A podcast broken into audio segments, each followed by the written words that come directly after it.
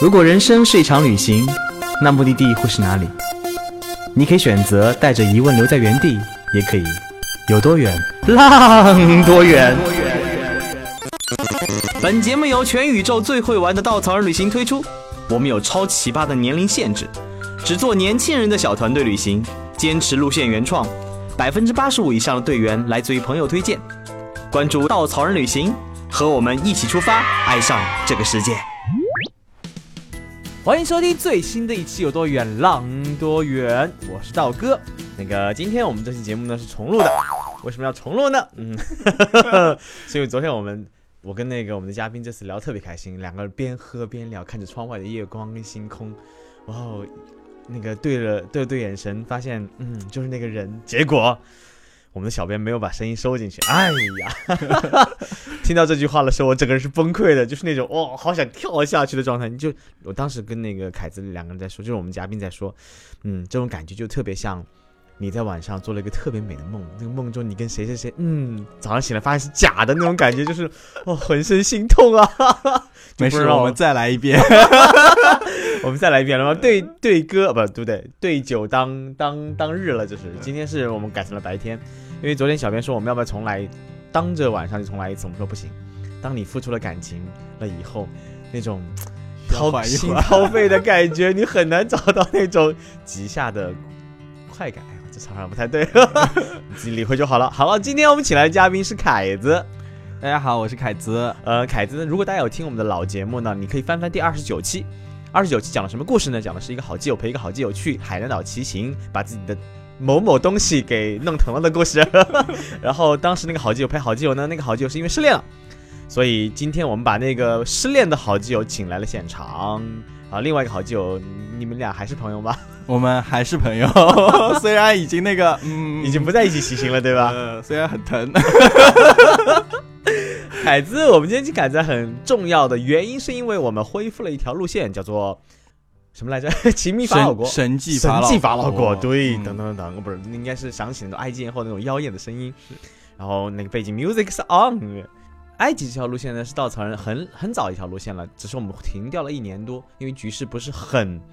很明朗。但是呢，最近随着局势越来越。走向稳定、比较稳定的一个方面，所以我们恢复了这条路线。但是大家知道我们的尿性，我们从来不聊路线，我们只聊好玩的故事。请爱凯子来最和重要的原因，是因为凯子被我们称为埃王，就是埃及王子的简称。是，所以这个名字如何得到的？凯子，呃，这是别人封我的，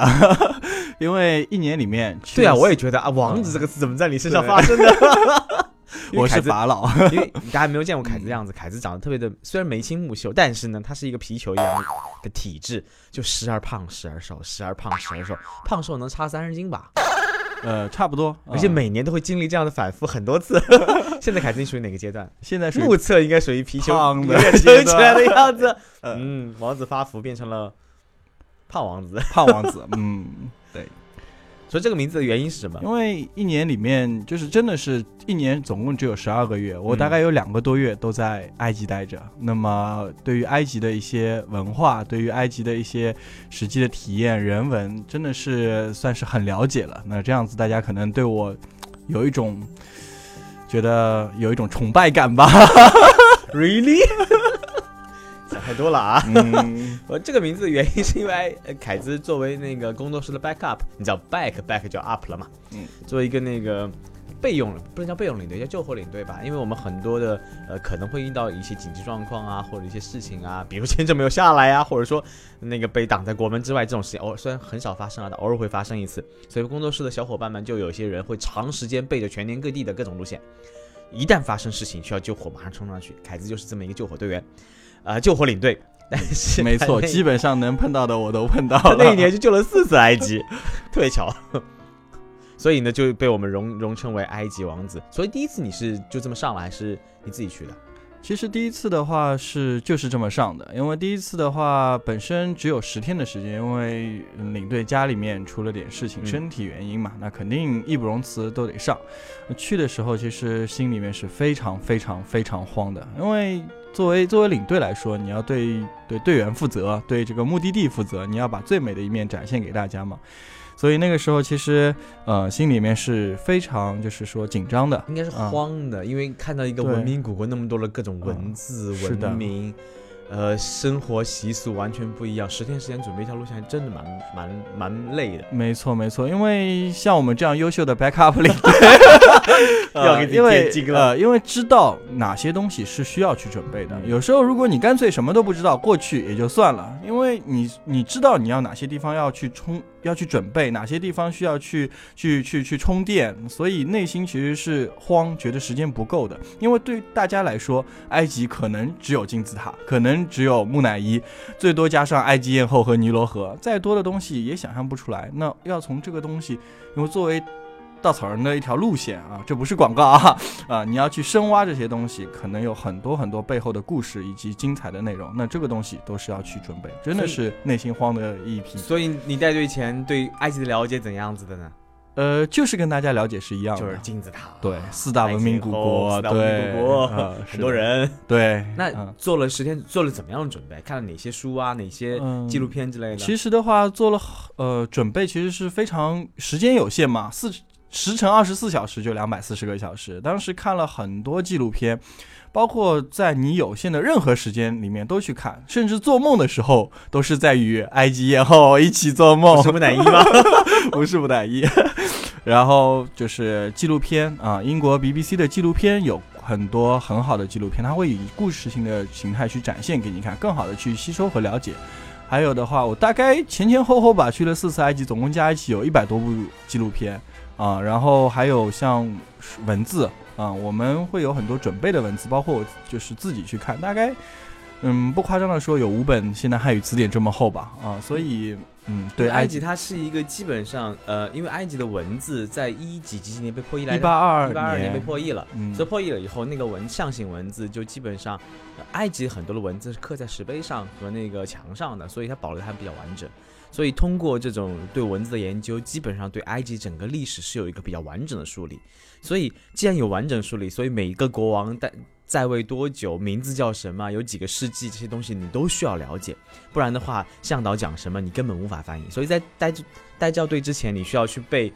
各种各样的，包括文字也好，那个语言也好，嗯甚甚至那个历史的断代、历史朝代也好，其实很国王的名难背的字也好是那些国王的名字。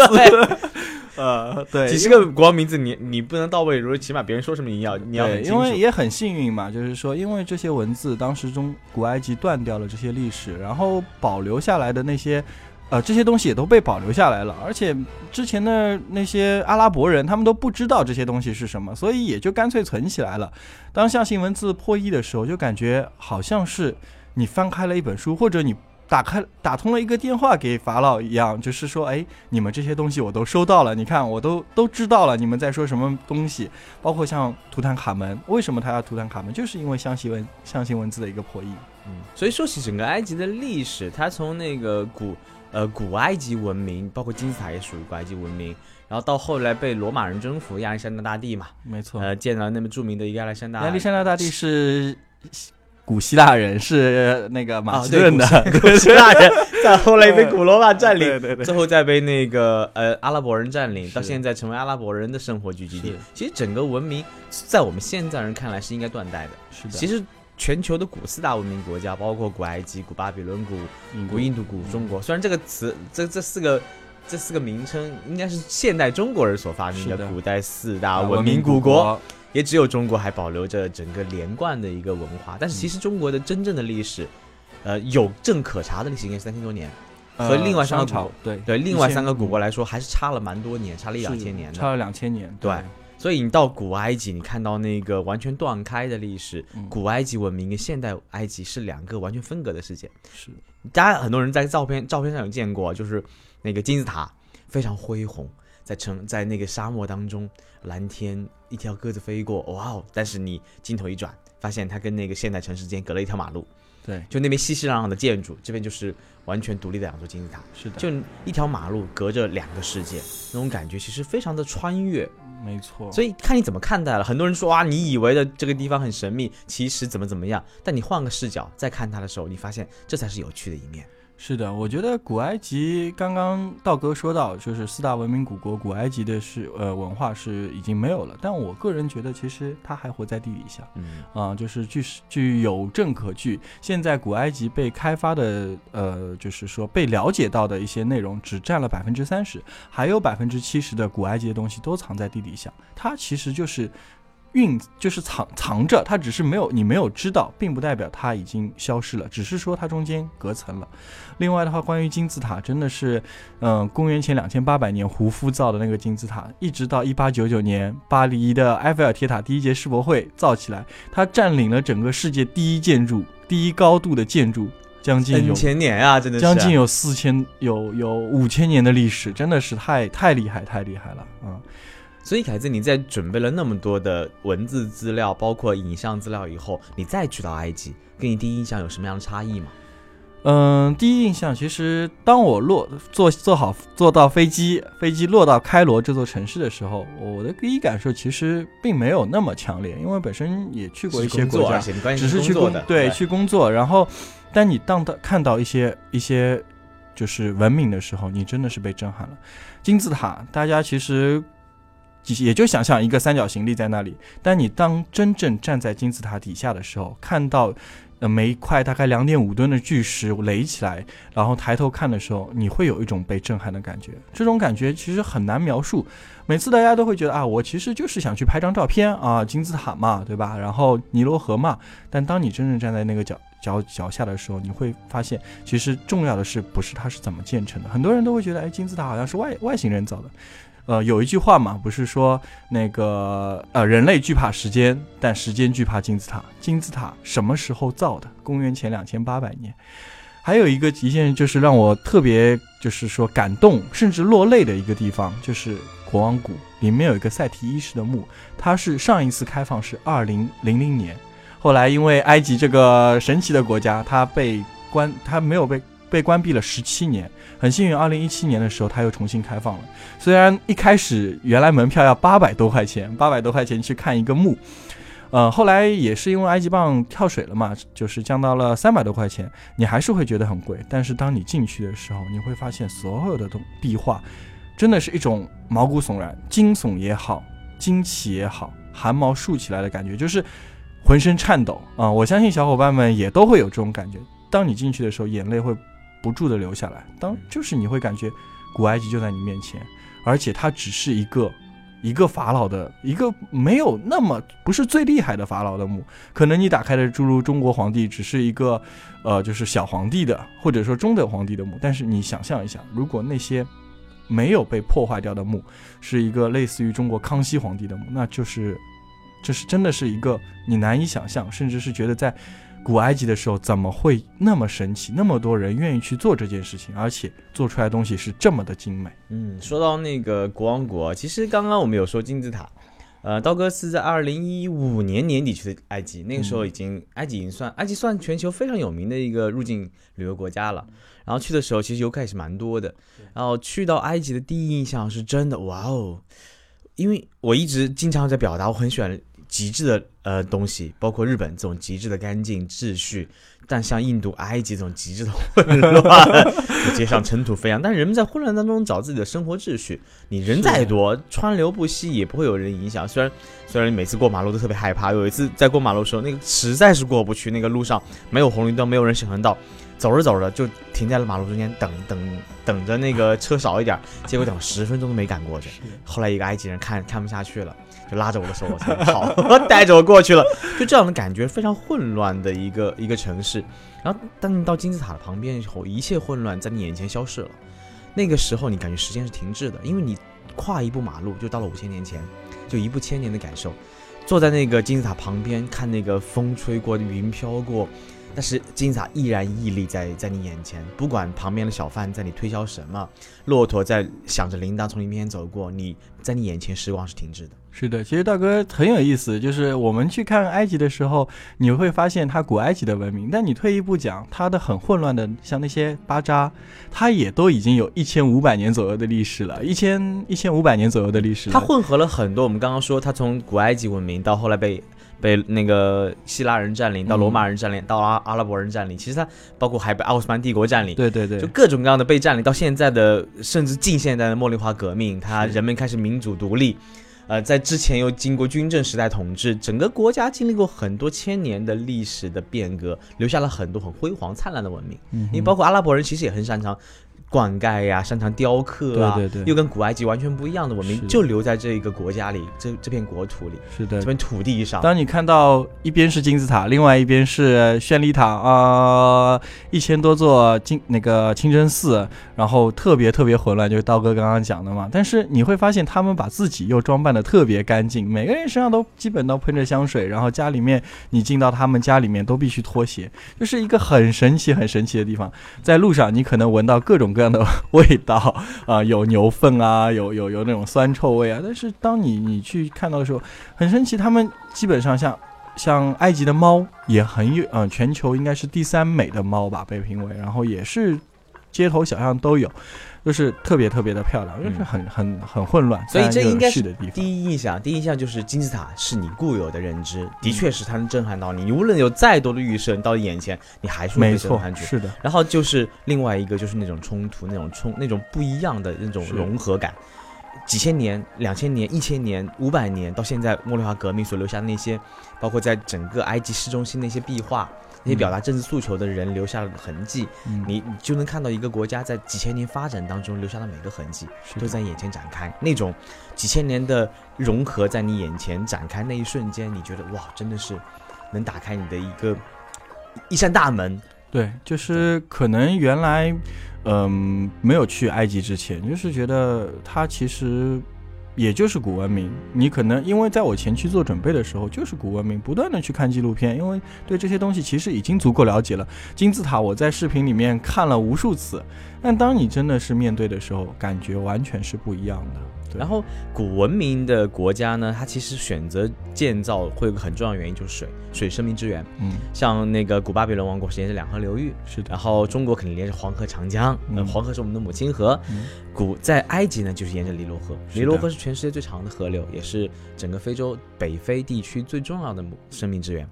然后沿着这条河呢，从埃呃开罗是在整个中下游的地方，是的再往上，再往中游上游走的话，就到了一个城市叫卢克索。嗯哼，卢克索呢，刚刚凯凯子有讲的是他们的国王谷，因为埃及金字塔大家知道是嗯古法老的墓，后来因为被偷的太厉害了，嗯，他们的国王就觉得不行，我不能再把墓建的这么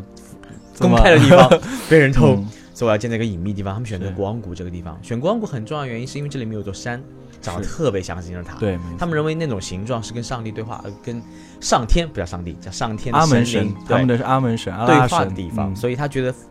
放在那里有机会跟神对话，从而有机会回到人间。其实，在古埃及人的那个生死观里面，尼罗河作为界，河的西岸是死的地方，代表死；河的东岸代表生。生，其实实生与死也代表着太阳的日出落日出日落，对东升日落，嗯，那西落。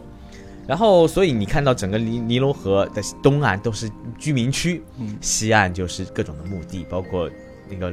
那个居民啊、工人啊，包括那个国王啊，都葬在那边。嗯所以国王谷就是这么一个埋葬了很多国王、法老和他们的妃子、孩子们的这么一个一个这么一个很神奇的墓地。但是墓地最神奇的一点是，它有六十几座墓，是每座墓都富丽堂皇，但是都被偷空了，几乎里面什么都没有，除了一个叫图坦卡蒙。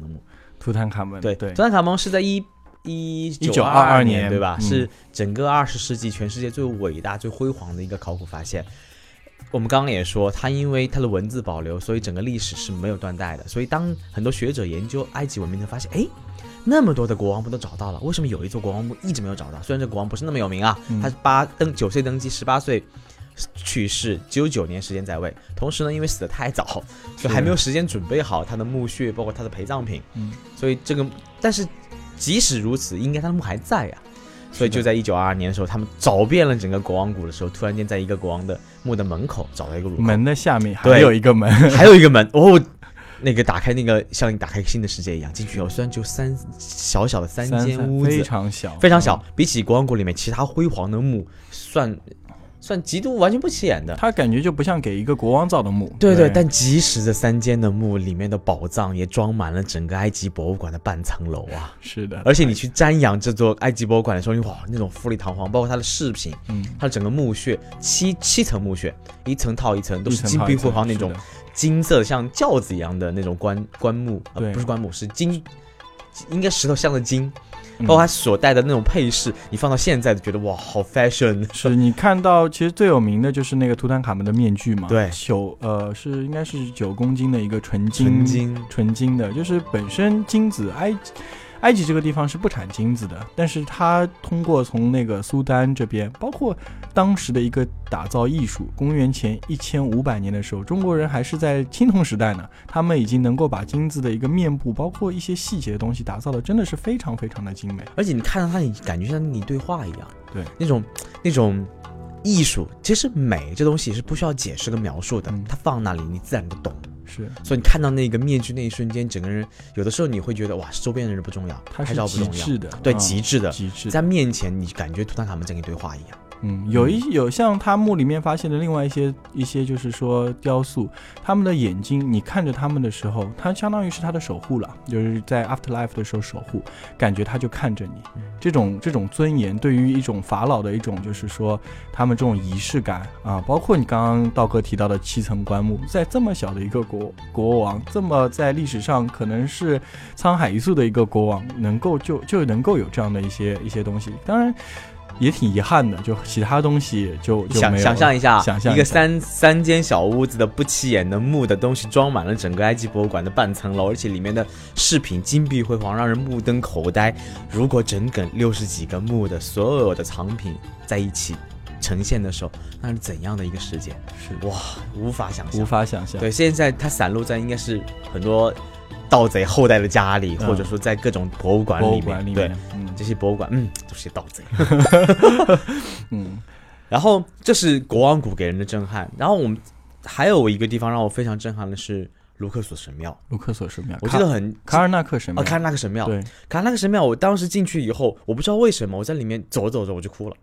嗯，就是那种你不知道自己在流泪，每个然后人的感动点不一样，你你的 眼睛眼角就开始流泪，就是他在那个那么多，他在整个中间有个千柱庙，我记得叫千柱庙吗？巨柱厅嗯不重要，反正是很多柱子的地方。一百三十四根，对，关键是那个柱子非常的大，非常的大，我怎么形容呢？哎呀，就是很大了。大概三个人四四个人可以抱起来一，关键是那个柱子本身上面刻了非常精美的雕刻跟文字，然后你站在里面，你整个觉得就是那种那种富丽堂皇、那种嗯。辉煌、那种嗯。古文明，到现在你什么都碰不见，啊你看不见摸不着，嗯。但你你能站在当中，你像就像一个怎么说？你能想象那几千年前，如果你是作为一个法老，或者是作作为一个嗯生活在这里的人，那是一种怎样的气派？是的，他们其实这种神庙都是用来祭祀的嘛。奥佩特街，嗯，他们当时因为王权对很重要，所以他们的法老会把所有的东西都都以神的旨意啊来灌在灌输在自己在身上，包括在卡尔纳克神庙，你可以看到方尖碑。你会看到这些呃，就是柱子上刻的各种各样的祭祀的文字也好，包括自己的名字，所以他们都会平民百姓都能都看不到的。现在我们很幸运都可以看到，然后嗯，这些东西就是三千五百年前的东西。其实卢克索冬天的时候都会下雨，但是它依然这些颜色、这些雕刻依然很好的保存下下来。你就是没有办法想象为什么能够保存下来。甚至有些柱子，它们是一根一根石柱雕出来的，有大概有二十多米高的柱子，这个真真的是很难想象，在当时的一个工艺技术。其实再往上走就到阿斯旺，阿斯旺，阿斯旺有个很有名的东西叫阿斯旺大坝，阿斯旺，阿斯旺大坝应该是全世界，嗯，在二十世纪中世中时的时候最有名的一个水利建筑了。嗯，它几乎淹没了很多很多的土地，七十多座神庙，对，嗯，但是最有名的就是阿布辛拜勒，阿布辛拜勒。阿布辛拜勒作为世界文化遗产，当时联合国的那个教科文组织组织做了一件很重要的事儿，他们决定捐钱。将这个神庙整体迁移，然后留住这整座山整体迁移，为了留住这一个世界最辉煌的这么一个古文明建筑。是的，嗯。嗯，讲到阿布辛拜勒神庙，我就想到了一个故事，就是我在呃第二次去埃及的时候，就在阿布辛拜勒神庙。我现在能够闭上眼睛回忆一下，我被带到了警察局。在一个陌，在一个陌生的国家，在一个说实话阿拉伯国家，然后你带你作为一个工作人员后，你身后是十六名队员，然后你进了警察局，当时心里面是非常慌的啊！到底是什么事情呢？因为本身啊，埃及向导嘛，本身在那边的话，这个职业就是一个很地位很高的。就要普及一下，那个作为几个非非常有名的旅游国家，像摩洛哥啊、埃及啊、印度啊，虽然被称为全世界三大片。为什么骗呢？就是因为它旅游发展很快，所以发展很快的时候，很多欧美人去，欧美人有钱嘛，嗯，所以总会有人会想着怎么快速挣钱，所以滋生了很多嗯无业游民，专门以骗为生，就比如小骗小闹了，比如说什么，哎呀这个地方烧了，哎这个地方不开了，我带你去新的地方，就拿回拿回扣拿佣金或者拿小费的方式来来生存。然后，但这三个国家呢的本身，它导游或者说当地向导讲解是非常有学识的。埃及我们经常会请的那个向导是学埃及学啊。学历史学的这种大学生，而且是非常有学、非常有见识、有阅历的人，他们在本身是非常受尊重的，同时收入也极高，跟律师、医生差不多。是的，是的，嗯，我们请的当然不是大学生，我们请的都是那些研究生，很厉害的人，他们甚至在会去去学校里面去做教学，因为。嗯，越来越多的人，全球都在学中文啊，学各种各样的语言。但是，呃，我们如果说在埃及的中文向导，说中文的阿拉伯人吧，啊，他们其实只是在中国可能读过书，会说一些中文，学的一些内容的话都是书本上的。但我们请的向导，他们因为一八二二年那个象形文字是被英国人托马斯杨和商伯良一起破译的，最后可能是商伯良破译的。嗯，但是那个时候开始有了埃及学这门学问，所以很多著作、很多文，嗯，就是很重要的文件、文献都是英文和法文的。那么。嗯，我们请英文向导也是希望能够把原汁原味的埃及，能够把就是呃就是文化性的埃及带给大家，而不是说浅尝辄止。因为我们的埃及路线有十，你主要很多中文向导呢，不是讲的不好，而是因为他们的主要的那个学科是学的中文，对，所以那个其他的埃及学、历史学只是一个辅助的学科，所以他们对埃及。学的了解并不是那么深，对的。我们请英文向导原因也是因为他们能了解的更多，是能帮助我们掌握这里更多的文化。是他们，但是，嗯，但是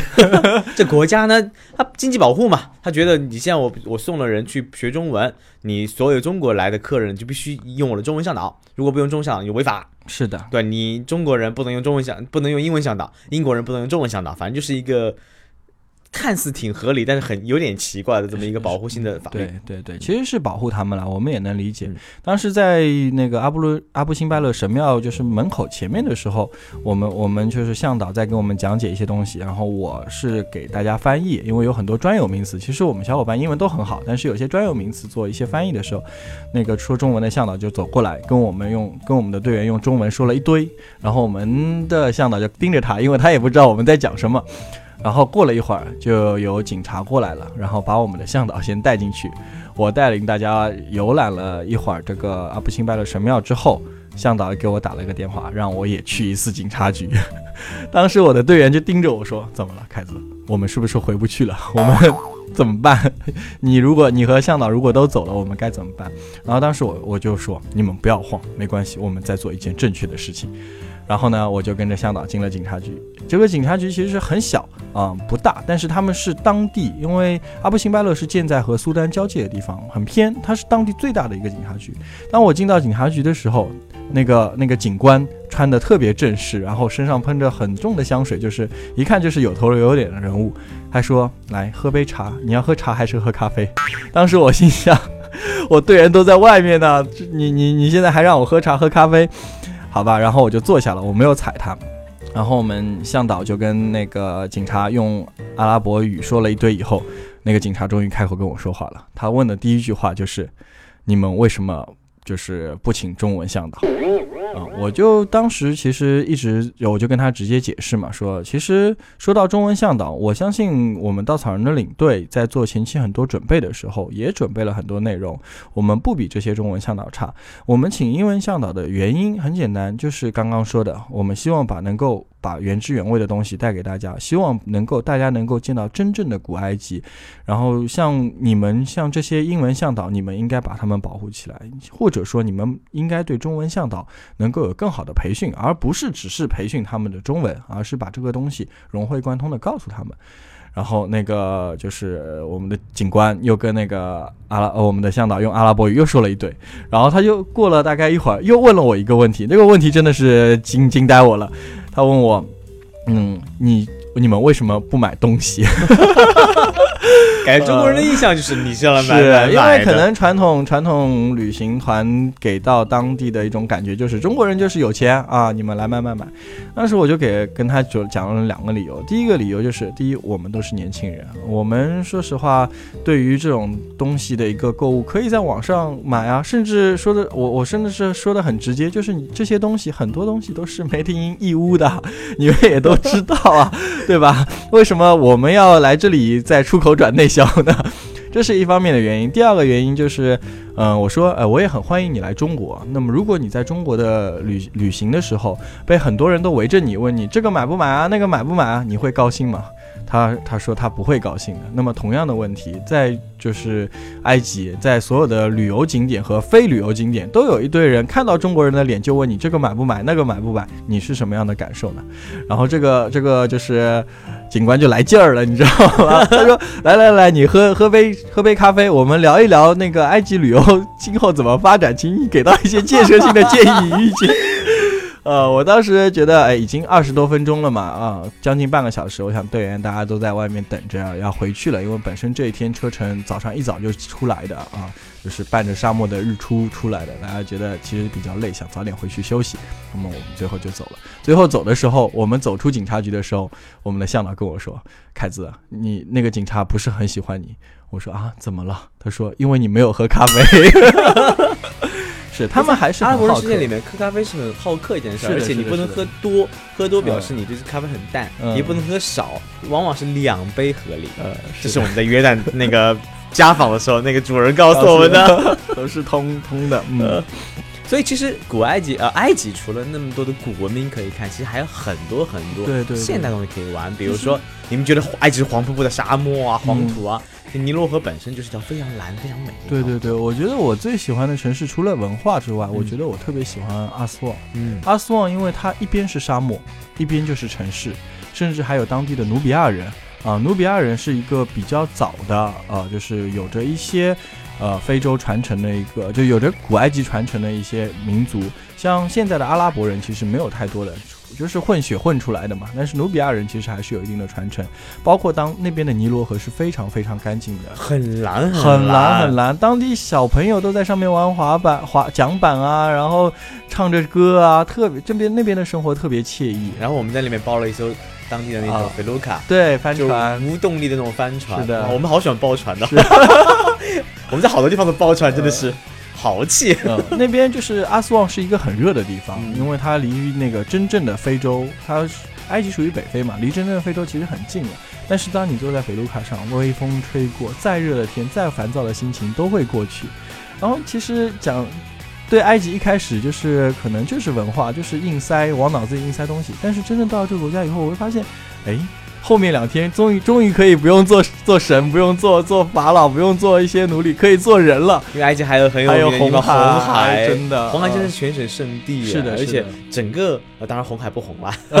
红海真的很很蓝，那种蓝像泼了墨，泼了那种蓝色的颜料在里是面，那种感受，哇，就是怎么可以这么蓝？对，没错，我觉得我见过的很多海里面，红海应该是最蓝的。嗯虽然是按照很多都按照盐度，但死海它它反而太太咸了，有点泛绿。红海真的是非常非常。我记得当时蓝的两个点，我看过那么多海，呃，一个是红海，一个是在土耳其那边地中海。地中海，对，嗯地中海并不是所有地方都很蓝，比如说亚历山大，嗯就埃及的北埃及也可以边的城市，看到地中海靠着地中海，那个地中海就很很不蓝，嗯，很像一个湖泊一样的感觉，有点脏脏的。但到了那个地中海，到那个嗯土耳其南部那些地中海，哇，嗯就好漂亮，那个蓝的也像泼墨一样的感受。嗯嗯嗯，这是我见过最美的两片海。是的，我觉得没，我觉得红海对我来说是意外收获。对啊、就真的是去埃及还能就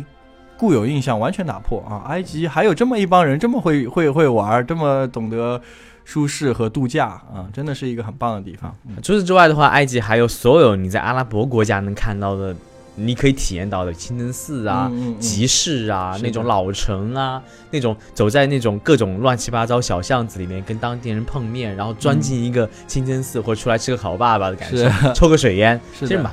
蛮惬意的。阿拉伯人生活其实蛮。虽然很嘈杂、很混乱，但是还蛮舒服。你能从中找到他们那种安宁。对他们，我觉得就是晚上的时候，你就是在在路边点一杯咖啡，点一杯红茶，红茶一定要加糖，然后很浓很浓的薄荷加糖，是的，然后抽一支水烟，一下就一个小时、两个小时，甚至我们可能对于我们来说，生活在上海的来说，就是觉得他们这样的生活是不是，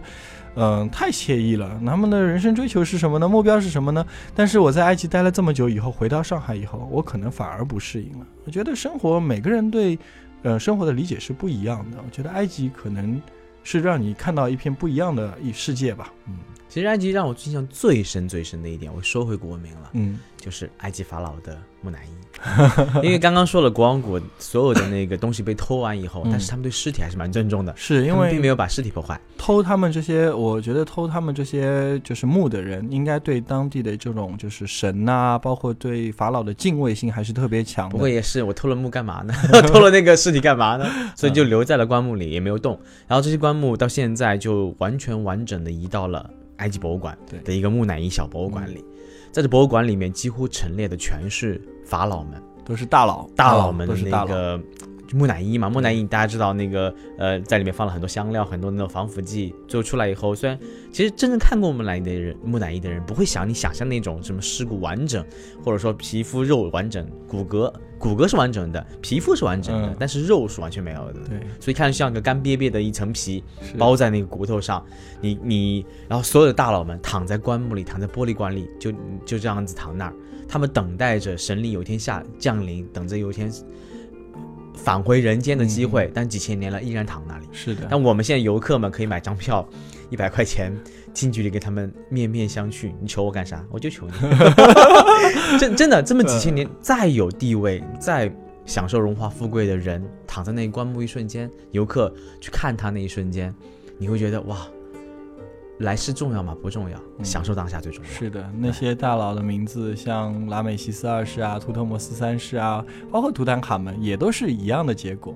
呃，我们小伙伴都说，用中国人来角度来看，嗯，就是一端一一堆风干的 腊肉，肉都没有了。你无论你无论你多么荣华富贵，你来世都是一堆排骨。哇，这句话说的好沉重，但是这样子的。嗯，所以享受当下，活今生活的最重要。是的，我像阿拉，伯人那样子享受惬意生活，嗯就不要那么急急忙忙、齁齁的嗯，去去赶着。他们可能也可能也是因为到了埃及以后，刚刚到埃及的时候看到了这些文明的一些失失落，一些文明的逝去，他们可能对于生活也有了当下的理解。可能是我们自己歪歪的。嗯 一定是我们歪歪的。嗯，好了，其实埃及对于很多人来说都是一个未知而神秘的国度。或许正是因为这种不了解啊，所以我们无法直观的感受它的魅力、它的震撼、它多姿多彩。但如果有机会，请一定一定去一次埃及。嗯当你脚踏这片土地，当你一步千年去感受这片风沙上矗立的金字塔，在神秘的山谷里耸立的那个国王谷，还有那些无数壮观的神庙，还有红海、地中海，还有当地生活的人，嗯这些东西你才能真正真正的感受到几千年历史嗯在你眼前一点点流转。是的当我们仰望着它，当我们感受着它，走进了它，这种伟大文明带给我们的，一定是灵魂的震撼。是的，好了，再次感谢凯子给我们的分享，谢谢大家我们下期再见。嗯，再见。